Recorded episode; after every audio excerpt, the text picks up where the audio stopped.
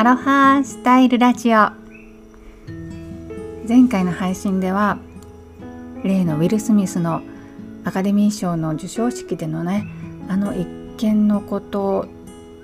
が、えー、まあ私の個人的な過去の出来事とオーバーラップするところがあって、えー、まあ、そのことも含めてね、うん、どういうふうに私が感じたのかということをお話しさせていただきました。この場は裁判ではありませんしどちらが正しいとか間違ってるとか何が正解とかそういうことはないけれどもでもそれぞれの人がそれぞれの視点で、えー、どういうふうに見るかということどういうふうに考えるかっていうことをアウトプットしておくっていうのはとても大事なことなんじゃないかなとも思いましたので、えー、そういう配信をしたんですけれども、うん、そうしましたら、え、たくさんコメントもいただきましたし、えー、またご丁寧にレターも頂戴しました。え途中でねあの 私がうんその過去の私の個人的な出来事を思い出してちょっと感極まってしまうというようなそんな一場面も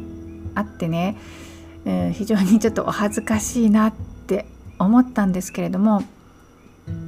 でもまあそれが今の私の、うん、リアルな私なのでそのままアップしたんですけれども、まあ、そんな私の部分も皆さん温かく受け止めてくださいまして本当に感謝しております。そして、え、コメントやレターで、えー、こういったねちょっとセンシティブな、うん、問題に関しても交流させていただけたことをとてもあのありがたいなと思っております。改めましてありがとうございました。今回はですね、まあ、その後ですね昨日の配信をした後の、まあ、後日談といいますか、うん、いろいろまたありましてでそういったあたりをね、まあ、これも、えー、答えのないこと答えのないテーマなんですけれども、えー、まあ、それも面白いかなと思いましてまたアウトプットしたいなと思います。よろしければお付き合いください。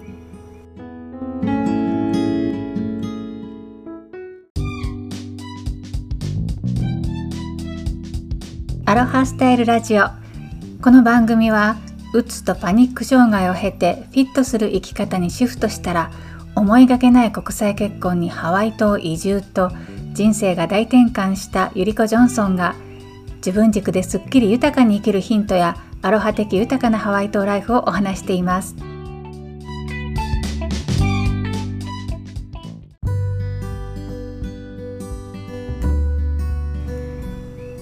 あの配信をアップしてからですね、まあ、アップしてからというか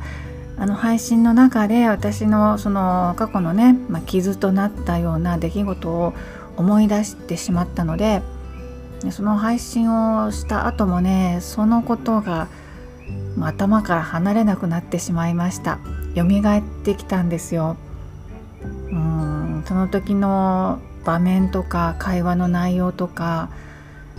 そうですね。その時の感情ですよね要は。そう。侮辱されたように感じた少なくとも私はね相手の人はそうじゃそういうつもりはなかったかもしれないけれどもそのつもりがなかったからいいっていう問題なのかどうかっていうのもね、まあ、それは昨日のウィル・スミスの一件もそうですけれどもなんかそこはまたま別のことかもしれませんが、うん、私としてはとてもこうその時の嫌なネガティブな感情が蘇ってきてしまいました。でそれで今日ね、えー、今日の配信は朝に午前中にアップするつもりだったんですけれどもねそれができないぐらい できないぐらい結構なんかもうムカムカ悶々としてしまいましたね。改めてムカムカ悶々とする自分に対しても自己嫌悪になってましたしうんあなんかやっぱりまだまだ未熟だなというふうにも感じましたでよくねそのもうさっと気持ちを切り替えないと自分の人生をそういうネガティブなもので心がねあの何て言うんですかえー、オキパイ、えーと、なんていうんですか、えー、心が、えー、ネガティブな感情で満たされてしまう時間を持つことはすごくもったいないし無駄だから、えー、なるべく早くもう切り替えて忘れてしまいましょうというふうなことをねよく言われますよね。本当にその通りだなと思います。わざわざ蒸し返して思い出してもう一度同じ感情をね2度3度と味わう必要は確かにないなっては思うんですよね。とはいえ ねとはいえですよ。それができるならそうやってますよねって思いました。自己弁護ではないですけれどもね。うん。そしてこうやってね再びその当時のところにタイムスリップしたというんでしょうか、えー、その時の気持ちが、まあ、怒りとかね。うん。悔しい気持ちとかそういったものが再燃したということはですよ。普段は忘れていたとしてもやっぱり私の中にずっとその火種っていうのはね存在してたということじゃないですか。うん、それをねうん思い出さないでいれば楽だったかもしれないけれどもなんかそれをないことにしてしまうのはどうなのかなっていうふうにも思いました。うん、燃えたいものは燃やしてあげないとそれはそれで不健全なような気もしました。その間ね私自身も楽しくないんですけどね。うん。なのでそういう意味でこれも唯一の答えはないなって思うんですよね。その嫌な過去のネガティブなことをあえて思い出す必要があるのかないのかっていうのもね。うん。なんかそれもまたね皆さんがそれぞれにどういうふうにそのことをお考えになるかとか、うん、感じるかとかねいうようなそういったこともまたあのコメントしていただけたら嬉しいなと思います。なんかそういうことってなかなか話し合ったりとかでわざわざ話題にしないことの方が多いかなと思いますのでそれもアウトプットという目的でね、うん、あのこれが正しいですよっていう風なあな主張のための、うん、アウトプットというよりも、まあ、ご自身の言語化の練習も兼ねてねそしていろんな考えとか見方っていうのを出し合えたらすごくいいいいなと思うんですよね。うん、そうなので、まあ、今回もそうやって 翌日まで引きずってしまうねもうかっこ悪いお恥ずかしいお話なんですけれどもちょっと出してみました。うんこれでね全部そのモヤモヤの火種が燃焼しきれたか全部消し去ることができたかどうかはわからないです。また思い出したら同じような気持ちを味わうこともあるかなとは思いますけれども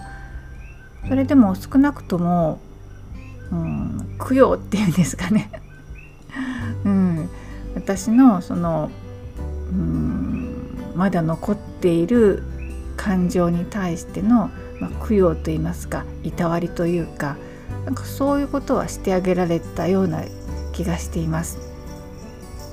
うん、あと何を言おうと思ったんでしたっけ？忘れてしまったな。あ。そうそう思い出しました。この今回再燃した私の悶々なんですけれどもねその例の一件過去の一件に関する、ま、いつまでこれ持ち続けるのかなって思うとねちょっと嫌なんですけれどもでも願わくばですよ。願わくば。これは私の希望なんですけどうん未来のどこかの時点でふと思い出した時にあそういえばずっとすごくこう傷となってね、うん、長い間持ってたけど気が付いたらもうなんか笑い飛ばせることになってたよねっていう風な、うん、そういう風になっていてほしいなっていう思いますね。あの常に常にそのことを考えてどうやったらそれを何、うん、て言うんですかね let it go させる、えーとえー、やり過ごせるというか気にしない自分になれるだろうかっていうそこに常に焦点を当てているっていうのは非常にずっとそのネガティブとね付き合うことになるしそれはちょっと嫌だなって思いますし他に考えるべきことはね山ほどあるのでね。なのでまあ一旦横に置いといてでふと思い出したら笑い話のようになっていたっていう風なね知らない間に自分がそういう風に成長していたりとか変容していられたらいいのになっていう風に思います。希望ですね。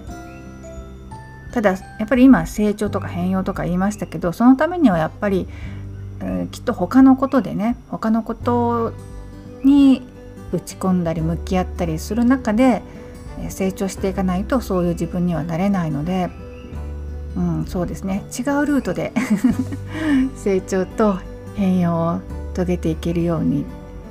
うん、そうですね。私が今フォーカスすべきことにフォーカスして、